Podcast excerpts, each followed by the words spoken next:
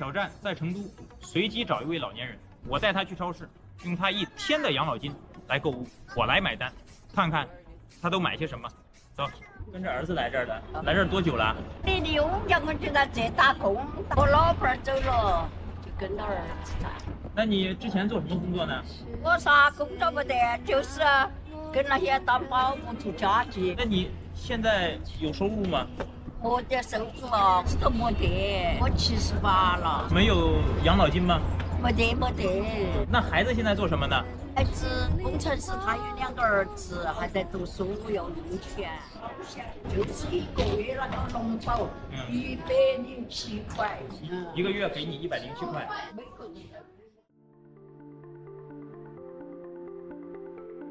欢迎来到四零四档案馆，在这里我们一起穿越中国数字高墙。CDT 周报是中国数字时代每周周日发布的原创栏目，分为一周见读、一周关注、一周讽刺、一周声音、一周故事等几个类别，方便读者了解过去一周中国数字时代重点关注的内容。如果大家希望了解更多本期节目中提到的相关新闻事件及文章，欢迎点击播客节目简介中的链接。在中国数字时代网站阅读完整内容。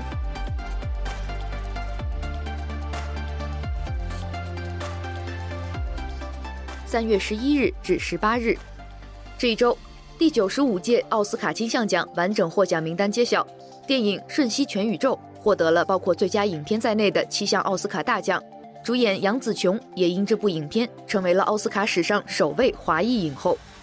这部电影的火热，也让一篇二零二二年六月。文汇报发表的影评《瞬息全宇宙：花哨形式与单一想象》受到了关注。文章在提到电影中主角的同性恋女儿时，使用了“生活西化”一词来形容，似乎是刻意规避敏感词。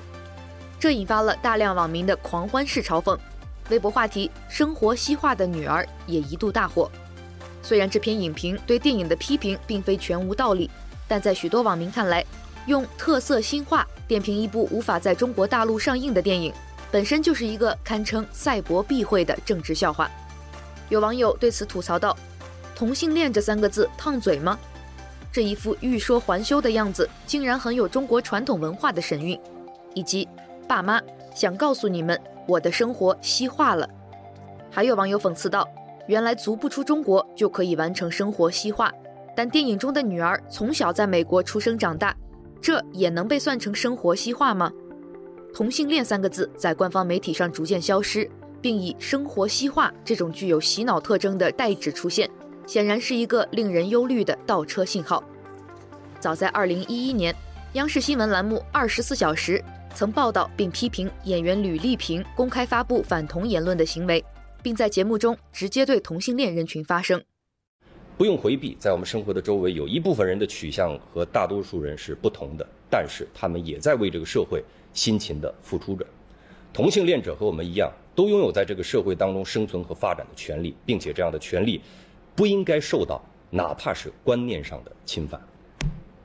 我们想对同性恋人群说一声，套用一句我们非常熟悉的话：我可以不认同你生活的方式，但我愿意捍卫你不同于我的生活的权利。我可以不认同你生活的方式，但是我愿意捍卫你不同于我的生活的权利。但时间到了二零二二年，人民日报旗下的微博账号“人民文娱”，仅因在五月十七日国际不再恐同日当天引用了同志电影《蓝雨》中的一句台词，即遭微博秒删。在这个特殊的日子里，生动展示了何谓同性恋恐惧症。而这一次，善于用魔法打败魔法的网民。很快发明了“生活西化”一词的新用法。著名粉红博主冈本六君子之一的上帝之鹰，近期因写了包含同性内容的小黄文而遭到微博禁言。于是有网民创造了话题：“上帝之鹰生活西化被禁言”，最终将“生活西化”转化成了新的敏感词。三月十四日，B 站 UP 主、抖音博主护晨风。因拍摄了一段养老金购买力挑战视频，被两大平台封禁，就是我们在本期节目开头听到的声音。他原本计划展示成都普通民众一天养老金的购买力，结果在街头采访时，遇到了一位月退休金仅一百零七元的七十八岁老婆婆，意外地把原本的挑战变成了养老金月购买力挑战，揭露了底层民众的苦难。护城风是一位近期以拍摄社会观察视频出名的短视频博主，他之前拍摄的视频包括一百元人民币的购买力挑战、一小时工资九元、十五元购买力挑战等等，吸引了人们对物价、时薪等民生议题的关注与讨论。然而，这几支视频在两大平台爆火后，护城风自称遭到了视频限流、下架等处罚。而这一次，当他展示了赤贫老人的生活现状之后，直接被有关部门予以全网封号加视频清空的处罚。许多网民感叹，护城风所做的无非就是真实记录社会与关注底层遭遇而已。但就连这样的视频也会触及审查红线，足见当下中国言论空间的逼仄。以及当局对真实声音的恐惧，有网友调侃护城风大概是触犯了恶意传播事实、泄露国家机密等罪，而老爷心善，看不得穷人受苦，所以才把视频都给删了。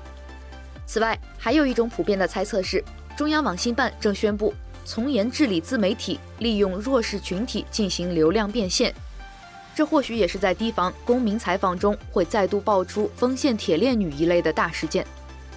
护城风账号被封时间也恰巧赶上了一年一度的三幺五打假日，有网友评论说，今年三幺五他打了最大的一个假，一个已经骗了中国人几十年的假。本周，SARS 吹哨人蒋彦勇医生于三月十一日去世，享寿九十二岁。也正因为真实的声音无法发出，蒋彦勇医生生前披露被隐瞒疫情的义举才更显可贵。当年，蒋彦勇医生以非凡的勇气和良知。说出了非典疫情的真相，无形中拯救了许多人的生命，避免了更大规模的疾病流行。这尤其令二十年后的新冠幸存者们感慨不已。讲真话也成了蒋彦勇医生留给世人的重要遗产。二十年间，两场疫情凝结在蒋彦勇身上的是一个人讲真话的故事，也是一个人讲真话的分量。如同护城风在抖音直播中留下的那句临别遗言。我也不知道为什么所有的视频全部被下架了，但是我本人，护城风，我本人，我可以对我自己所有的行为和说过的所有的话负责，我对得起自己受过的教育和我的良心以及我的人格，无论怎么样吧，我我我我我我对得起历史的审判。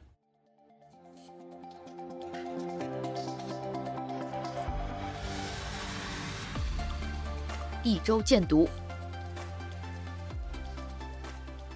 二零一一年三月十七日，《人民日报》发表社论：“全票当选更危险。”文中写道：“很多地方的党委委员和书记都是全票当选，这值得深思。从表面上看，全票当选说明当地的党组织和党员很有凝聚力，所有参加选举的同志都讲政治、顾大局，他们步调一致，异口同声，没有一丝杂音。但是，一般真正民主的选举很少出现一边倒的现象。”更别说是全票当选了。中国这么大，任何事都不可能达到所有人都满意，总会有人发出不同的声音。在本周发布的四零四档案馆第三百一十二期节目中，我们选读了过去一周中引起舆论关注的三篇四零四文章，分别是来自人民日报二零一一年的文章《全票当选更危险》，来自南方都市报的文章《让老师催缴医保，委员建议严格把关社会事务进校园》。以及知乎用户魏春亮的文章，生孩子的主意打到了中小学生身上，请见四零四文库。全票当选可能是选举绑架了民意，它不能代表民众的意愿。外二篇。下面一篇荐读来自 Woman 我们，德黑兰来信，中国被捕者家书。这篇文章来自2022年下半年在中国大陆发生过的真实被捕者的故事。作者在紧张封控的广州被逮捕和拘留，之后则在不同的城市逃亡。在巨大的恐惧和窒息的气氛之下，他在流离中假借同一时期伊朗的社会背景，写下了自己的故事与心路历程，并成功的在墙内发表。审查者没有意识到这是个中国故事。文章的作者手记这样写道。我是一个生活在中国大陆的知识工作者，在过去的几年里，我因为我的职业和社会活动，不得不经常和警察打交道。但是在二零二二年以前，我们勉强维持了某种平衡。他们仍然留给我空间参与公共生活，包括写作、社交媒体发言、做客播客或线下活动、组织活动等。但是偶尔会约谈我、跟踪我、找我单位领导或派人监视我组织的活动和公共发言。到了这一年，即二零二二年，他们的行事逻辑不再有理可循，任何事情都有可能触发最高警报，不再给出理由，不再有任何共识可以达成的空间。二零二二年春夏之交，在漫长的封控结束后，我因为和朋友们相约在公共场所跳舞而被居家监禁三天。一个月后，我所公职六年的媒体在政治压力下与我非法解除劳动合同，并拒绝按照劳动法全额赔付。秋天，我离开北京参与一个艺术展的布展，准备了不足十天的衣物行李，未曾想到这一离开再也没能回家。从漫长的健康宝弹窗无法返京，到被北京国保在广州跨省抓捕，后来躲到偏远的地方避风头，再到白纸运动发生，朋友们陆续被消失。对暴政的恐惧在这一年中捂住了我的嘴，我意识到被剥夺讲述的权利比所有这些迫害让我更加痛苦。在下文中，作者这样描述自己的处境：我做了所有能做的来避免抓捕的再度发生，躲藏在遥远的异乡，删除社交媒体账号，清除掉电脑和手机里的档案，吞咽下所有的不公，退出公共生活，陷入了巨大的失语。我每天都在想，如果当时我就被立刻监禁了，至少能唤起一波声援的躁动，能再次燃起抵抗的热情，而不是这样被遗忘。记忆变得断层，那些四零四使你甚至不再记得前一天、再前一天都发生过什么。我们所有人的对话都变得艰难和不连贯。通讯软件只有启动阅后即焚功能才能感到一点安全。可是我经常在一觉醒来，看到对面发来的回复。却怎么都记不起回复的是我说过的什么内容。我恋恋不舍地看着那些满是温度的消息，在十秒后、三十秒后或一小时后消失，没办法让他们留得更久一点。我不敢截屏，因为所有的这一切都可能成为罪证。忘记是暴行，是的，是暴政的帮凶共谋。但是生活在这个国家，更难以回避的现实是，记忆是有罪的。它绝不仅仅是让你活得沉重痛苦而已，它随时会成为秘密警察所掌握的证据，把你丢进你无法想象的深渊。请见文章，来自 Woman 我们，德黑兰来信，中国被捕者家书。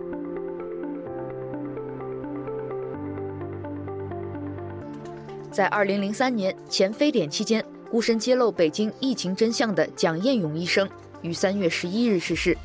等到普文消息公开传播，已经是两天后。这位被称作“良心医生”的九十二岁老人，受到人们深切缅怀。本周关于蒋彦勇逝世，我们收录了四篇相关文章，均已被四零四。此外，我们还收录了两篇旧文，其中一篇来自《三联生活周刊》二零零三年在非典疫情期间对蒋彦勇医生的采访，另外一篇则是二零零四年蒋彦勇写给中共当局的一封信。关于为八九年六四学生爱国运动正名的建议，蒋彦勇本人作为六四事件亲历者，长期呼吁平反六四事件，希望将其正名为爱国运动。请见相关文章。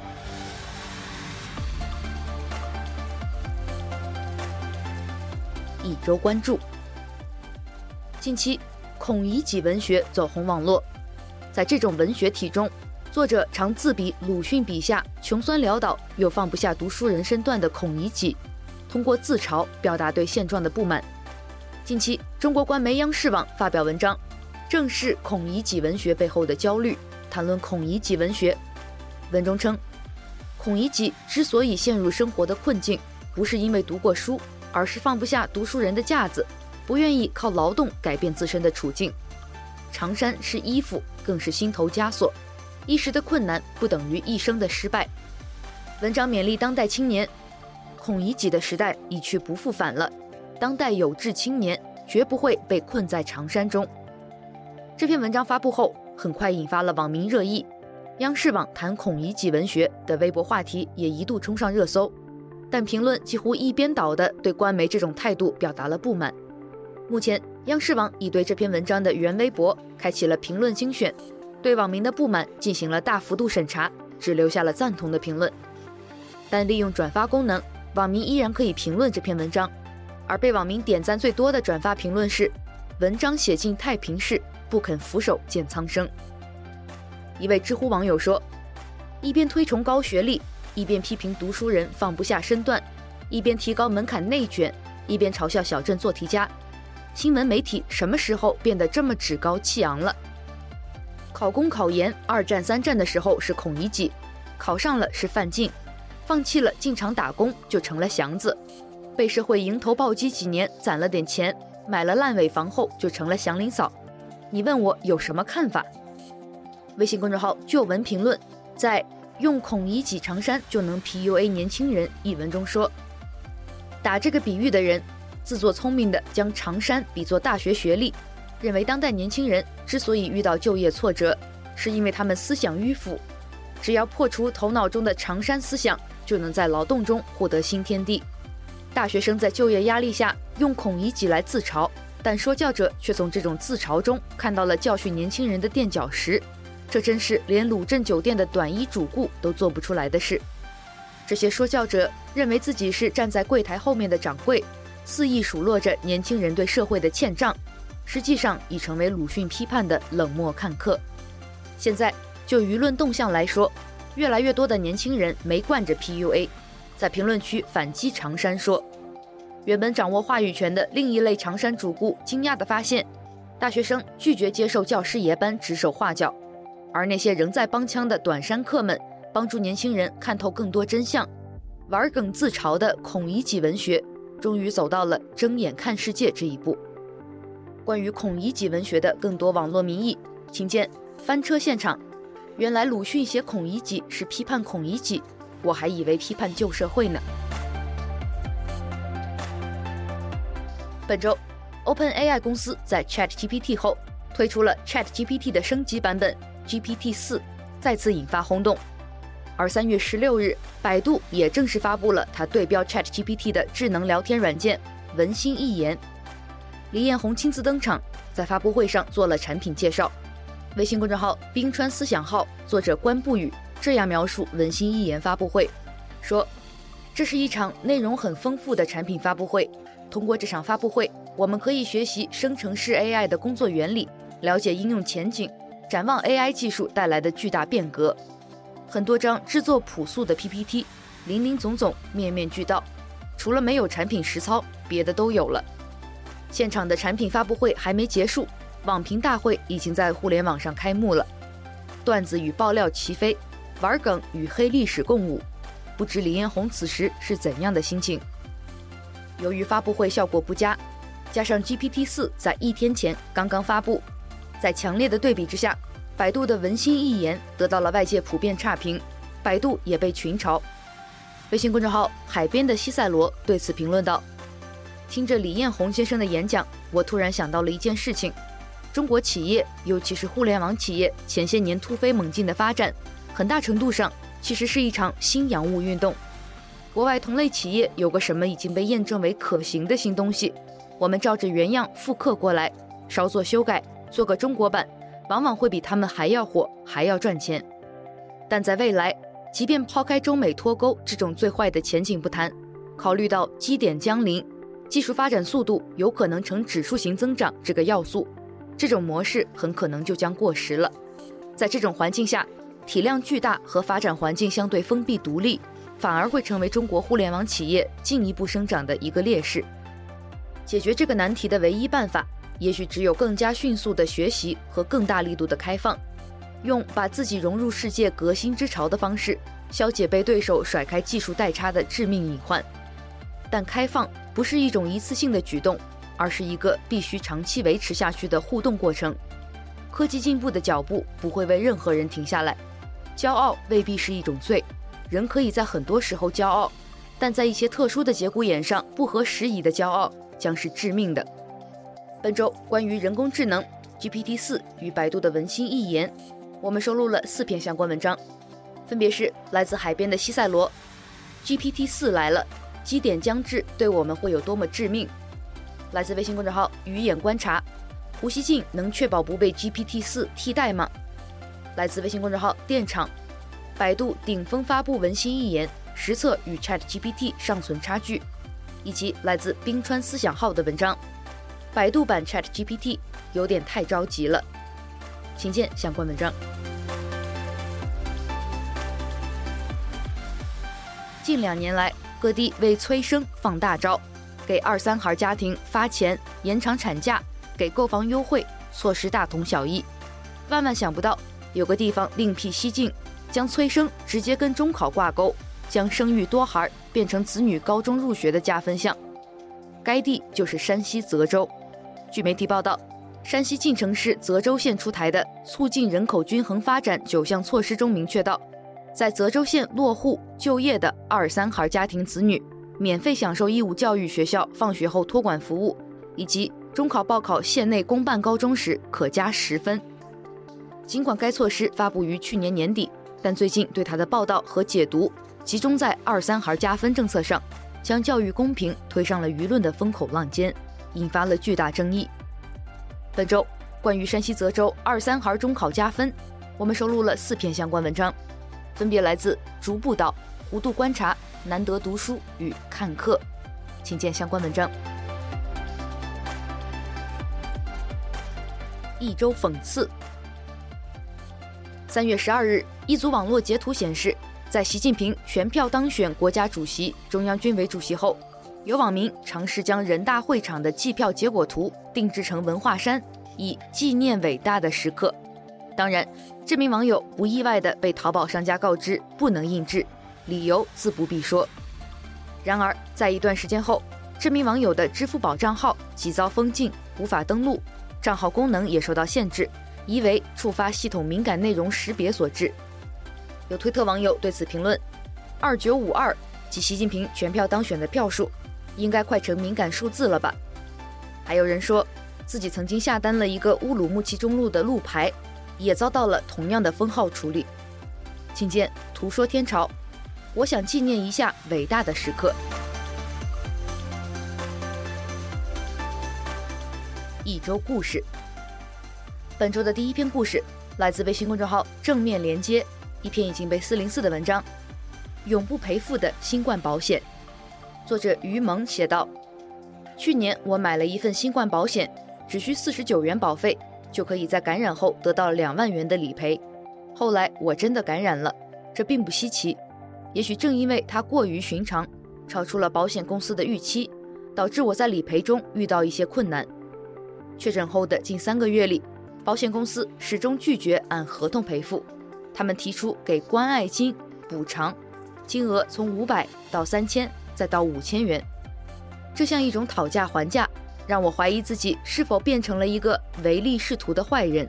我甚至被迫开始扪心自问：我是在维护自己的权益，还是在刁难保险公司？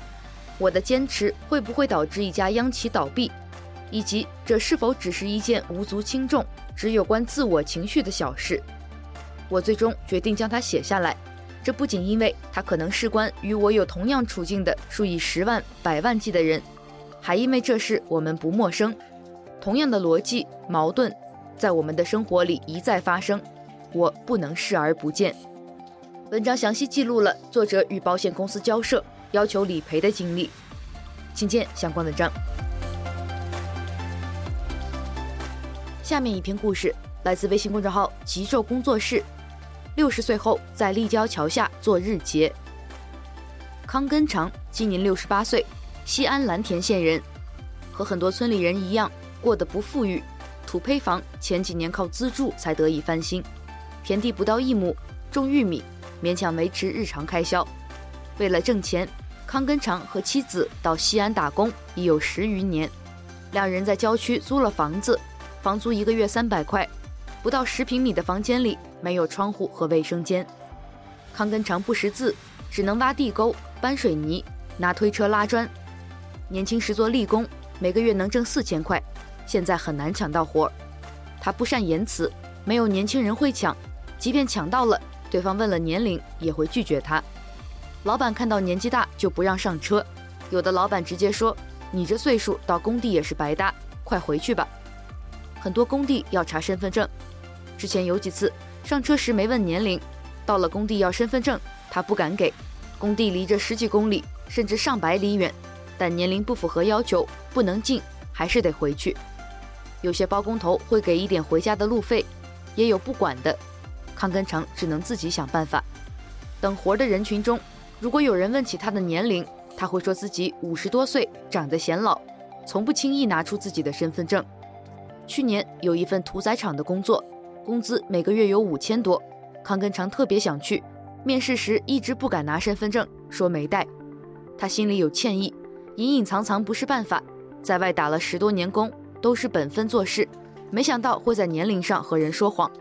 但如果拿出了身份证，意味着又要失去一个机会。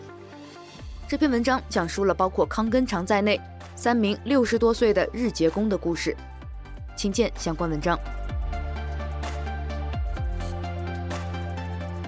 本周的最后一篇故事来自每日人物。我的工资没有父母的退休金高。延迟退休话题下，人们不仅忧虑工作时间再度延长，也忧虑未来拿不到退休金。而在当下，一部分年轻人发现，父辈们的退休金比自己的工资还高，退休金倒挂的现象越来越多。中青年在社会上内卷，退休的老人们则能拿到比九九六更高的薪水。两代人的不同际遇产生的错配和生存负担的双重挤压下，退休金被父辈拿出来补贴下一代，啃老成为一种无奈的现实。而更残酷的问题是，当这一代人老去的时候，他们又能依靠谁？请见相关文章。